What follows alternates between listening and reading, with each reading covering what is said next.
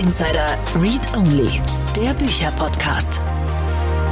Hallo und herzlich willkommen zur heutigen Folge von Startup Insider Read Only. Schön, dass du wieder dabei bist. Mein Name ist Annalena Kümpel und in diesem Format von Startup Insider spreche ich jede Woche mit einem Autoren oder einer Autorin von Businessbüchern, die für dich relevant sind. Für die heutige Folge habe ich mit Katja Diel über ihr Buch Autokorrektur gesprochen. Es geht um die Mobilitätswende und ich finde Katjas Ansatz zu dem Thema super, super spannend. Es geht ganz viel um Technologie, wenn wir normalerweise über Mobilitätswende sprechen. Und Katja hat sich einen anderen Blickwinkel ausgesucht. Sie schaut, finde ich, sehr soziologisch auf das ganze Thema. Sie schaut auf Gerechtigkeit, sie schaut auf Verhaltensänderungen, also Themen, die fast noch ein bisschen schwieriger zu lösen sind als die ganzen technischen Probleme, die wir da mit drin haben.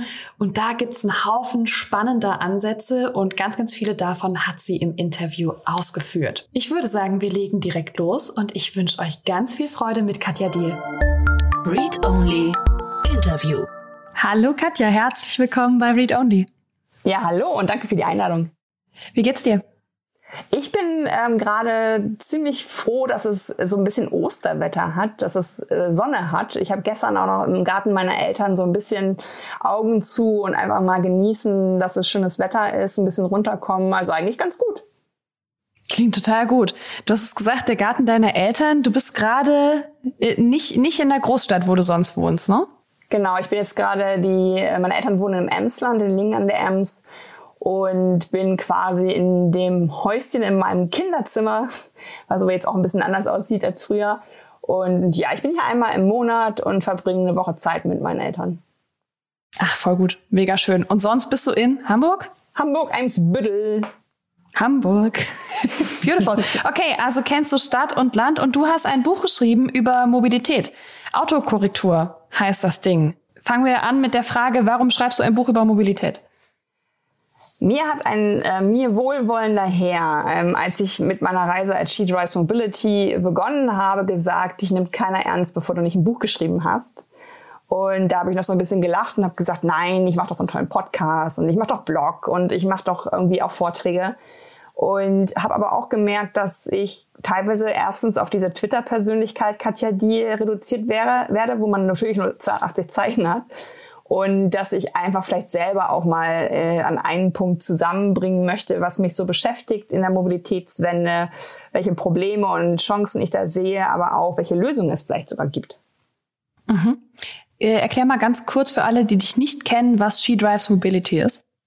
Ich habe 15 Jahre in den Konzernen gearbeitet, alles außerhalb von Autoindustrie. Also ich habe Logistik von innen kennengelernt. Ich habe ähm, Stadtwerke, Busunternehmen, Bahnunternehmen, Carsharing, alles Mögliche. Immer im Bereich von Marketing und Kommunikation. Und das habe ich vor dreieinhalb Jahren sozusagen verlassen und versuche jetzt das von außen zu verändern. She Drives Mobility ist der Name von meinem Podcast. Den ich habe knapp 80 Folgen mittlerweile, alle 14 Tage. Und da versuche ich immer mit Menschen, die jetzt gar nicht immer unbedingt direkt die Mobilität verändern, sondern vielleicht auch was in der Arbeitswelt verändern, vielleicht auch ja, auf Nachhaltigkeit schauen, vielleicht auch selber in der Kommunikation tätig, ähm, so ein bisschen für Change sorgen, da immer wieder Impulse zu setzen. Ähm, gestern habe ich eine Folge aufgenommen mit dem heißen Thema E-Scooter die ja immer so negativ wahrgenommen werden, obwohl es nur 300.000 E-Scooter gibt, ähm, regen die uns mehr auf als 49 Millionen Autos. Also ich versuche da manchmal selber auch so ein bisschen vermittelnd tätig zu sein, Leute einzuladen, zu sagen, hier mal die beiden Positionen, wie können wir zueinander finden und das ist sozusagen der Nukleus gewesen, ist so ein bisschen zu meinem eigenen Markennamen sozusagen geworden und darunter vereine ich mittlerweile alle möglichen Tätigkeiten. Also ich mache Vorträge, Keynotes, ich berate in Sachen von Mobilität und ja, das ist auf jeden Fall äh, 360-Grad-Leben, also keine Work-Life-Balance, sondern Life-Life-Balance, weil alles irgendwie zueinander gefunden hat und passt. Das klingt sehr, sehr schön. Und du beschäftigst dich ja mit Mobilitätswende. Es geht ja darum, Mobilität zu verändern. Was ist denn dein Verständnis von Mobilitätswende? Ich will erreichen, dass alle ein Leben führen können ohne eigenes Auto. Also, dass wir eine Wahlfreiheit bekommen, das Auto nicht missgedeutet wird als, ähm, ja, als ein System, was allen hilft, sondern dass jetzt schon viele nicht mitgenommen werden Und da ist auf jeden Fall für mich äh, das Gespräch mit den Menschen ganz wichtig. Also ich habe in dem Buch ja auch 40, äh, 60 äh, Menschen interviewt zu ihrer ähm, Mobilität. Da waren auch viele dabei, die mit dem Automobil sind. Denen habe ich die Frage gestellt, willst du oder musst du Auto fahren? Und viele haben erstmalig durch diese Frage reflektiert, hm, wenn ich jetzt drüber nachdenke, über die Wege mit dem Auto, die ich so zurücklege, da ist ganz schön viel Muss dabei. Es gibt zwar auch manchmal Will, wenn ich mit der Familie zum Beispiel Ausflüge mache oder so, aber jetzt, wo du mich fragst und ich mal Zeit habe, da drauf zu gucken, es fühlt sich manchmal so an, als wenn ich es tun muss. Ja. Okay, das heißt, äh, die Idee ist, dass Menschen ohne eigenes Auto gut leben können und vor allem sich gut bewegen können, gut von A nach B kommen, wo auch immer A und B liegen. Ja, und ich glaube, wir müssen auch, einen, will ich mal ein bisschen ehrlich sein. Wir haben 49 Millionen Autos in, in, in Deutschland. Es gibt 13 Millionen Erwachsene ohne Führerschein. Es gibt 13 Millionen Menschen, die zu klein sind, also zu jung, um einen Führerschein zu machen. Dann sind wir schon mal 26 Millionen. Äh, und dem gegenüber so eine Riesenanzahl von Autos, die durchschnittlich am Tag ja nur 45 äh, Minuten überhaupt bewegt werden. Und da geht es mir jetzt nicht nur um das, was aus dem Auspuff kommt, also lokal emissionsfrei im Sinne von äh, ähm, Elektromobilität hilft auch nicht an vielen anderen Problemen was zu verändern. Ich möchte einfach wieder so ein bisschen Lebensgefühl in den Raum zwischen den Häusern bringen. Das ist nicht, also mein Eimsbüttel fühlt sich manchmal an wie so ein Open-Air-Autohaus.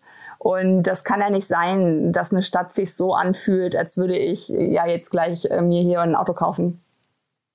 Aber es ist ja unglaublich normal. Also ich habe das Gefühl, wir haben uns total daran gewöhnt, dass halt überall Autos rumstehen. Und boah, ich finde es ja auch ganz oft so ein bisschen anstrengend, je nachdem, wo man hin will, fühlt sich das Auto oft immer noch nach der besten Lösung an. Was sind denn die Teile, die wir anpacken müssen, dass das überhaupt möglich ist? Also ich finde tatsächlich, dass ähm, Automobilität vielleicht die Mobilität ist, die am meisten auf den Schultern anderer Menschen ähm, steht, weil du hast in dem Moment vielleicht wirklich das beste Verkehrsmittel in dem Sinne, dass du von A nach B kommst, du brauchst nur einen Schlüssel umzudrehen, das steht am wahrscheinlichsten sogar auch vor deiner Haustür aber du nimmst ja Leuten den Raum. Also allein ein Auto, das haben Studien ergeben, braucht ungefähr 100 Quadratmeter im Sinne von Fahrspuren, im Sinne von Parkspuren, im Sinne von am äh, Fitnessstudio, am Supermarkt, überall findet das Auto seinen Platz. Und äh, was ist denn mit den Menschen, die nicht im Automobil sind? Die ähm, ja, sich zum Teil ja auch sehr ähm, schwach gegenüber dem Auto fühlen, weil sie zu Fuß oder mit dem Fahrrad unterwegs sind. Und da eine Gleichberechtigung reinzubekommen, dass auch ein Mensch ähm, auf dem Rad sich sicher fühlen soll, dass ein Mensch, der zu Fuß gehen möchte, gute Gehwege hat, dass es eine Raumverteilung gibt, die vielleicht auch wieder ein bisschen dazu führt, dass Fußwege eine gute Qualität haben, dass wir geschützte Radwege haben, dass eine Gleichberechtigung zwischen den einzelnen Menschen, egal wie sie unterwegs sind, herrscht. Ich glaube, da können wir schon noch ein bisschen dran dran arbeiten, weil das ist nicht so gegeben. Mhm. Okay, ich glaube, wir müssen zuallererst eine Sache klarstellen, ähm, um das so ein bisschen zu frame. Du hast ja auch im Buch gesagt, eigentlich möchte ich mich nicht mit der Technik beschäftigen, weil du glaubst, dass die Technik im Großen und Ganzen vorhanden ist. Mit Technik sind, glaube ich, so Sachen gemeint wie neue Antriebe, zum Beispiel wie E-Mobilität. Verstehe ich das mhm. richtig? Mhm. Genau wenn es nicht die Technik ist, also wenn du dich nicht mit einer Verkehrswende weg von ähm, Benzin hin zu E-Auto beschäftigst, was ist denn dann dein Ansatz? Also welche Art von Ver Veränderung haben wir denn hier? Ähm, wieder auf den Menschen und seine Bedürfnisse zu achten. Also die ähm, die Muss-Mobilität von Auto, die wir eben schon thematisiert haben, die hat natürlich Ursachen. Das fängt bei uns Frauen an, die wir zu 90 Prozent, wenn wir 20 sind, schon sexuelle Belästigung im öffentlichen Raum erlebt haben. Dazu gehören natürlich Busse und Bahnen. Und wenn solche Übergriffe noch ein bisschen massiver sind, dann freuen sich manche junge Frauen natürlich auch darauf, einen Führerschein zu machen und Auto zu fahren, weil das ist ein Safe Space, da kann dir nichts passieren. Und diese Frauen bleiben im Auto sitzen, nicht weil sie gerne Auto fahren, das gibt es sicherlich auch, sondern weil sie vermeiden, ähm, öffentliche Räume zu betreten, die unsicher erscheinen. Und dann kommen auch immer ähm, schlaue Herren, die mir erklären wollen, ja, das gibt die Statistik ja gar nicht immer so wieder. Ähm, viele der Übergriffe sind ja leider im privaten Bereich. Ich finde, es sollte eine Rolle spielen, ob ich mich sicher fühle, ja oder nein. Es ist wichtig, dass sich Menschen sicher fühlen. Und ich kenne das von mir selber, wenn ich manchmal nach 22 Uhr am Hauptbahnhof in Hamburg ankomme, da gibt es keine bewachten Räume. Also wenn du da umsteigen musst, dann siehst du ganz viele Menschen äh, die, äh, und auch Frauen, die so tun, als ob sie telefonieren, die sich bewegen, aber auch irgendwie so ein Bild geben von, oh, hoffentlich kommt mein Zug bald. Und ähm, ich glaube, wenn wir diese sicheren Räume nicht schaffen, dann steigen die Menschen, die sich unsicher fühlen, ja nicht aus dem Auto aus, egal mhm. wie gut die Alternativen sind. Und das ist halt etwas, was mir einfach Freude bereitet, nicht auf Antriebe zu gucken, nicht auf Apps zu gucken, sondern zu gucken, was ist die Ursache für diese Automobilität? Was ist der Grund, dass eine Dame im ländlichen Raum, die alles mit dem Fahrrad gemacht hat, äh, der Mann erkrankt, ähm, kann und will nicht mehr Auto fahren, jetzt muss sie alles mit dem Auto machen. Ist das schön? Nein. Eigentlich sollte sie die Möglichkeit haben, das weiter auch anders zu schaffen. Also viele Lösungen der Stadt zum Beispiel würden im ländlichen Raum viel mehr Sinn machen. Und das ist was, wo ich manchmal dieser Startup-Szene oder auch ähm, Unternehmen den Vorwurf mache, fragt die Leute doch mal, wie ihr das zusammendenken könnt. Weil viele Apps, das wissen wir alle, die wir zum Beispiel uns in Berlin bewegen, ich weiß gar nicht, ob man mittlerweile über 40 runterladen müsste, um alle Möglichkeiten der Mobilität zu erfassen, die in Berlin möglich sind. Das zusammenzudenken, dass ich, was weiß ich, ein öffentliches Verkehrsmittel, dann fahre ich mit dem E-Scooter zum Carsharing-Auto oder irgendwie solche Wege auch zu denken. Das wäre super im Sinne der Auffindbarkeit, da kommt dann Technik mit rein, aber vorher musst du ja wissen, welche Bedürfnisse sehen die Menschen nicht befriedigt, dass sie im Auto bleiben. Und das ist, finde ich, eine super spannende, fast schon soziologische Herangehensweise, die mich persönlich sehr interessiert. Mhm. Finde ich ja gerade in, in Berlin total spannend. Also wenn man sich Berlin, Hamburg, Köln anschaut und guckt sich dann ja Orte an, wo du und ich herkommen. Also ich komme auch aus so einer, so einer Kleinstadt, ja, also irgendwie aus Forst bei Bruchsal bei Karlsruhe. Ähm, und da die, also das Mobilitätsangebot sieht total unterschiedlich aus. Warum kriegen wir den ländlichen Raum so gar nicht erfasst? Der ländliche Raum war mal gesund vor den Autos. Ähm, das erzählen mir auch alle, die hier wohnen und schon länger wohnen. Das, ähm, ich war auch gerade ähm, letzte Woche in Österreich und auch da in einem eher suburbanen ländlichen Raum, auch da gab es ältere Herrschaften, die gesagt haben, ja, das war hier alles mal. Wir hatten einen Fleischer, wir hatten eine Bäckerin, wir hatten einen kleinen Supermarkt, aber dann sind alle durch das Auto irgendwann auf einen Vollsortimenter gefahren, der auf einer grünen Wiese ist. Also die Distanzen, die wir verändert haben durch das Auto, die sind natürlich ungesund für Räume, die werden dysfunktional, weil du die ähm, Dinge des täglichen Bedarfs nicht mehr in Griffweite hast, sondern mit dem Auto hinfahren musst. Und es war natürlich am Anfang irgendwie was, denke ich mal, mit einem Gefühl von Freiheit verbunden. Ne? Ich finde, das ist auch was, was wir auch reflektieren sollten, dass natürlich nach, nach so Kriegen, die wir im Ersten, Zweiten Weltkrieg hatten, das Auto hat ganz viel Bedeutung auch gehabt äh, im Sinne von Freiheit, im Sinne von andere Länder besuchen. Aber wir, leider haben wir übersehen, dass wir äh, gesunde Räume kaputt gemacht haben. Denn die Wege pro Tag haben sich nicht verändert. Das sind immer so drei bis vier. Wahrscheinlich schon seit dem Neandertal, wo wir rausgegangen sind, um zu sammeln und wieder zur Höhle zurückgekommen sind. Ähm, aber die Wegelänge hat sich verändert und das zieht natürlich Räume auseinander. Das ähm, verursacht, dass bestimmte Versorgungen wie der Arzt oder dass du äh, beim Gemüseeinkauf schon scheiterst hier in der Gegend, obwohl hier auch ländlich äh, Gemüse angepflanzt wird. Und da glaube ich, sollten wir aufhören, diese Entwicklung weiter zu forcieren, sondern eher wieder ein bisschen entschleunigen, wieder die Dinge an uns heranholen, weil wir alle werden mal alt, wir alle haben vielleicht auch nicht mehr die Fähigkeit, irgendwann Auto zu fahren. Und da sollte durch Fußläufigkeit oder andere Systeme gewährleistet sein, dass du sozial teilhaben kannst, aber auch natürlich dich selbst versorgen. Mhm. Also du sagst, eigentlich ist es gar nicht die Aufgabe, im ländlichen Raum dafür zu sorgen, dass man Verkehrsmittel hat, die überall hinfahren, ähm, sondern die Wege wieder kürzer zu machen, ähm, unser, unser ganzes Leben wieder zu dezentralisieren und dadurch zu regionalisieren? Ja, und vor allen Dingen auch ähm, die regionale Wertschöpfung. Also mhm. ich finde es immer angenehmer, ähm, Menschen das Geld zu geben, die auch was für die Region tun und nicht gesichtslosen Konzernen aus Amerika, China, wo auch immer sie herkommen. Und ich mag das äh, bei mir in Hamburg am Spittel, da wo ich einkaufe, das sind kleine Läden. Ich habe das Glück, dass alles bei mir in Reichweite ist und da kenne ich die Leute zum Teil ja mittlerweile, ne? weil ich immer da mein Brot kaufe, weil ich immer da mein Gemüse kaufe. Und ich mag das gerne, dieses, dieses Gefühl von Dorf im Stadt zu haben. Und ich glaube, viele ziehen ja auch aufs Land, weil sie es ruhiger haben wollen, gerade wenn Kinder in die Familie kommen oder so. Aber dass diese Kinder dann noch nicht mal auf der Straße spielen können, weil da auch überall Autos sind, das ist traurig. Oder dass, dass diese Kinder nicht mit dem Rad unterwegs sein können, so wie ich das war in meiner ländlichen Kindheit. Ähm, das, das würde ich denen gerne wieder schenken, dass sie sich selber den Raum erobern können und nicht ständig am Rockzipfel von irgendwelchen Erwachsenen hängen, zur ähm, Schule gebracht werden, weil eben die Wege so unsicher sind, weil es so riesige Kreuzungen gibt und ähnliches. Also die Lebensqualität glaube ich, sollte den Menschen gehören und nicht dem Auto. Mhm. Aber das, wovon du da sprichst, wenn ich mir jetzt so das, na, die Kleinstadt und das Dorf anschaue, wo ich herkomme, das ist ja schon eine riesige Entwicklung. Ja? Also das hat sich jetzt über Jahrzehnte hinweg in die eine Richtung entwickelt, hin zu mehr Zentralisierung. Und das jetzt ja weiter zu entwickeln, wieder zu dezentralisieren, ist ja ein mindestens ebenso großer wirtschaftlicher und gesellschaftlicher und äh, sozialer Prozess.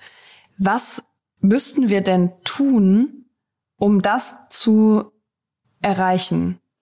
Wir haben um uns herum sehr viele tolle Vorbilder. Also Paris, Anne Hidalgo ist da ja Bürgermeisterin und sogar wiedergewählt worden mit dem ähm, Wahlversprechen, ich mache Paris wieder zur lebenswerten Stadt, indem ich die Autos zurückdränge. Sie, sie, hat Tempo 30 eingeführt. In Deutschland ist es ja so, dass du Tempo 50 hast und du musst begründen, wenn du Tempo 30 hast. Das ist meistens mit Sicherheit vor Kindergärten oder so oder bei ja. Unfallschwerpunkten. Ich finde es total schön, das umgekehrt zu denken, dass 30 die Regel ist und die Ausnahme muss begründet werden, weil bei 30 hast du einfach viel weniger Bedrohung für die Menschen außerhalb des Autos. Du hast auch viel mehr Wahrnehmung, weil wir Menschen können ja gar nicht 50 km/h laufen. Also unser, unser Organismus ist gar nicht darauf ausgelegt, da noch ähm, großartig Dinge zu sehen, sondern wir sind eher so im Verkehrsfluss von Autos. Und es ist auch ähm, überall dort, wo Autos ausgesperrt worden sind und die Räume wieder für die Menschen befreit worden sind.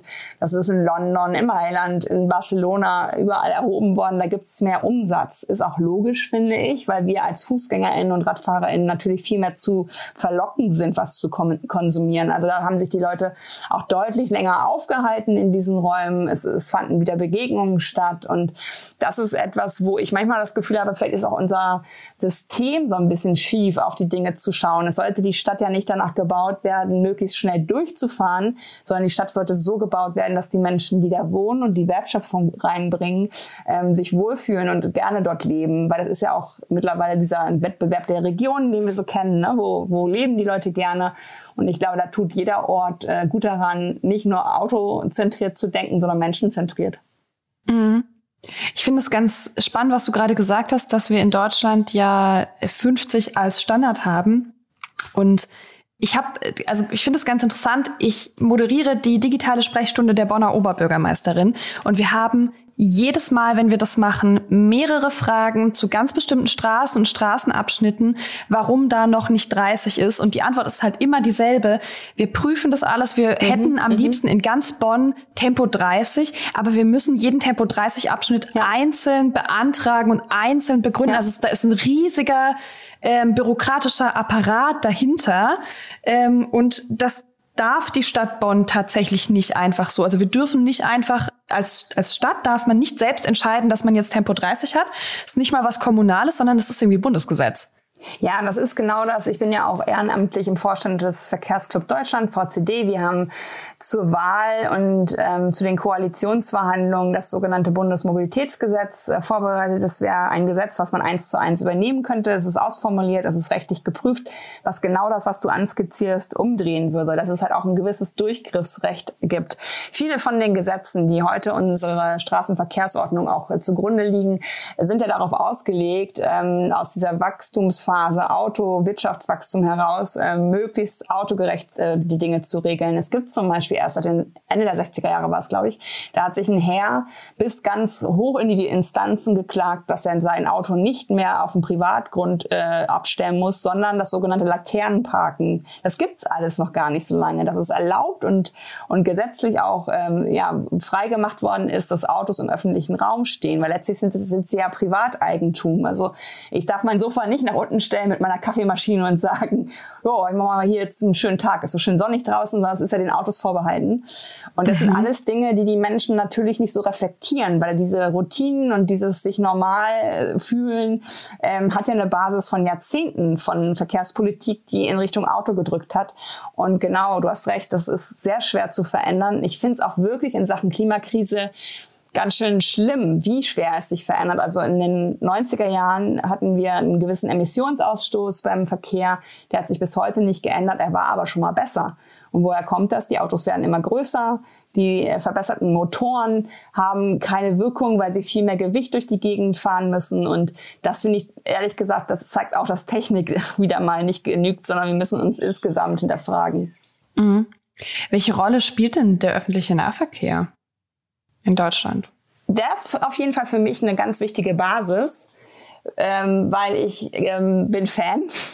Also ich habe ja eh schon da auch gearbeitet und ähm, ja merke auch einfach, dass wir brauchen ja Massensysteme und ähm, also sowas wie ein ICE, wie eine U-Bahn, äh, wie Bussysteme, das ist für mich die Basis von allem, weil ohne die wären auch ehrlich gesagt, wenn ich, immer wenn ich in Hamburg einsteige, denke ich, wow, wenn die jetzt hier alle, die am Bahnsteig stehen, im Auto wären, wie krass wäre eigentlich der Stau. Ähm, also wir brauchen diese Entlastung von A nach B relativ schnell zu kommen in großen Systemen. Der ÖPNV muss sich aber weiterentwickeln, ähm, auch im Sinne von so ein bisschen Flexibilisierung, also so Fahrzeuge zwischen dem eigenen Pkw und dem starren Linienbussystem. Da muss es Angebote geben, wie zum Beispiel Moja in Hamburg. Das wird von Volkswagen bereitgestellt. Leider ist äh, Volkswagen aber noch nicht in der Lage, das barrierearm zu machen. Da können keine Menschen mit Rollstuhl mitfahren. Das ist schon mal schlecht. Also auch privatwirtschaftlich äh, organisierte Verkehre müssen auf jeden Fall inklusiv gedacht werden. Aber da ist ganz viel Musik drin, meiner Meinung nach, sowohl für Autoindustrie als auch für Verkehrsunternehmen zusammen Kernkompetenzen zusammen zu bündeln und neue ähm, Gestaltung von Mobilität zu gewährleisten und dadurch auch, dass das System aufeinander abgestimmt ist, ein Auto ersetzbar zu machen. Mhm. Erklär mal kurz das Konzept von Moja.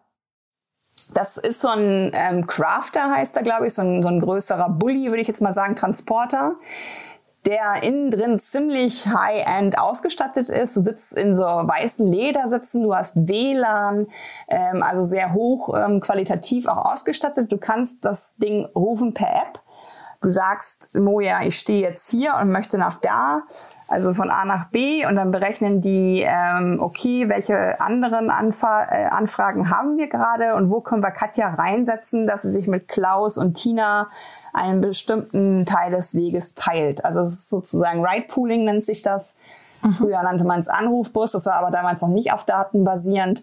Und dann wirst du, ich glaube, Maximum ist ein bis zwei, drei Minuten Gehweg. Ähm, dann gehst du zu diesem Punkt, du wirst abgeholt und dann wirst du sehr nah an deinem Punkt, wo du raus willst, rausgelassen.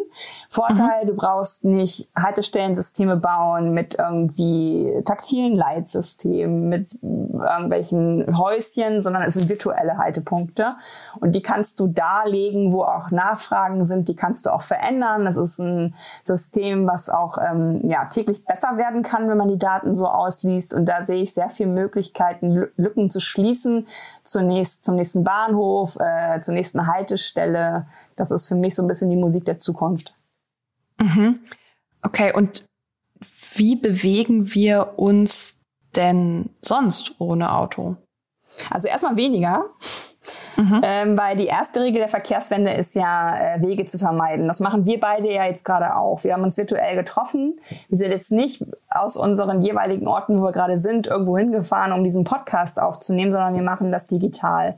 Und das sind ungefähr auch 40 Prozent, meine ich, äh, gelesen zu haben, der heutigen Arbeitsplätze sind schon geeignet, dass sie mobil abgebildet werden können.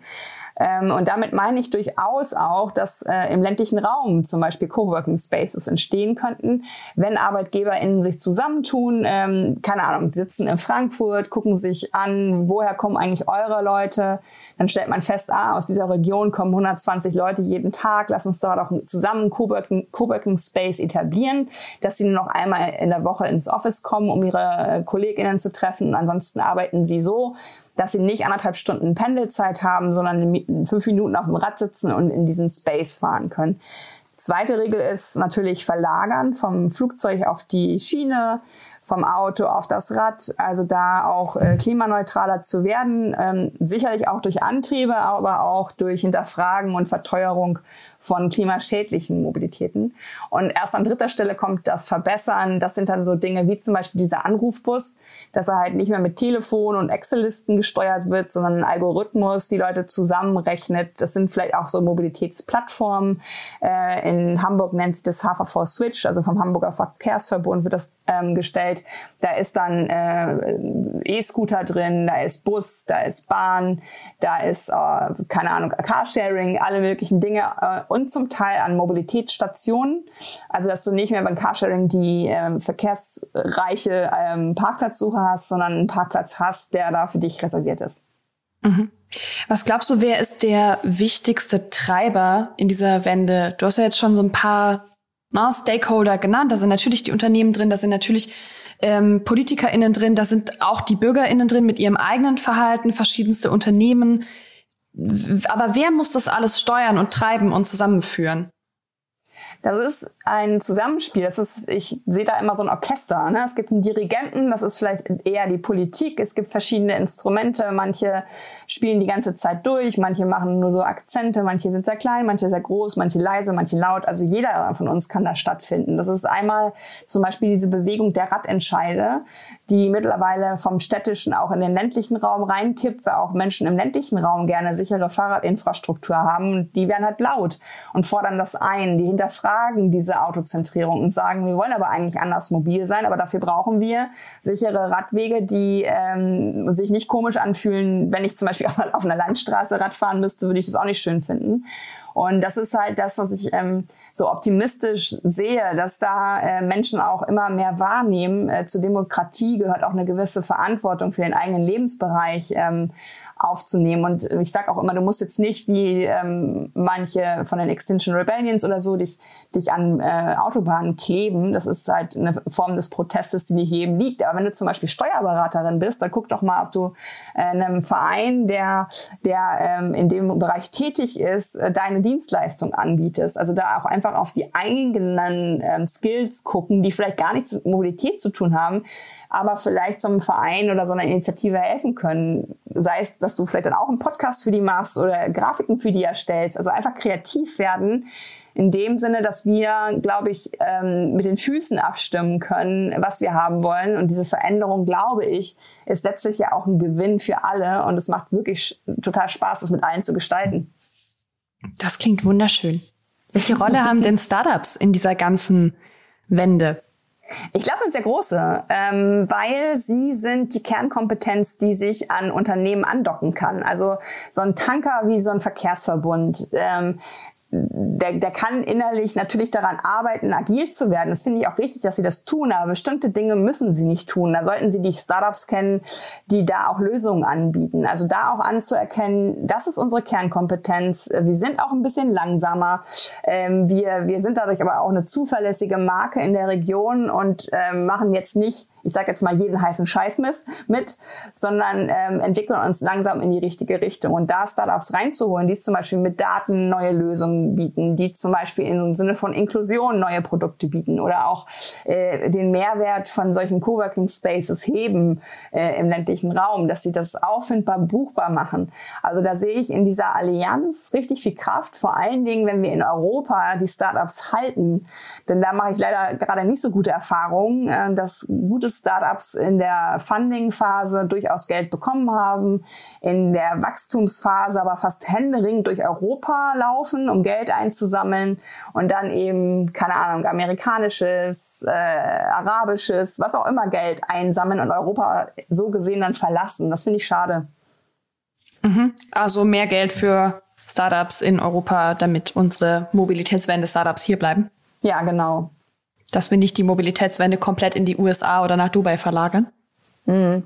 Das sind halt genau die Dinge, die ich so auch ein bisschen kritisch betrachte. Ne? Wir sind sehr mhm. äh, convenient unterwegs. Viele ähm, von uns machen ja mit Google Maps und solchen Dingen ihre Mobilität, aber ich gucke natürlich so ein bisschen dahinter. Wo liegen die Daten? Wer geht damit um? Also ich bin totaler Open Source Fan. Ich bin total Freundin davon, in Europa die Lösung zu schaffen, weil ich da auch mit äh, Datenschutz und Ähnlichem das gut aufgehoben sehe. Ähm, ich fühle mich nicht wohl dabei, äh, Uber und Konsorten meine Mobilität anzuvertrauen, sondern ich mag das regional, ich mag das mit einem gewissen Gesicht in die Region und auch mit Menschen, die ich ansprechen kann. Also muss auch zugeben, was ich bei Uber echt schreck finde, für einen Algorithmus zu arbeiten, so, ne?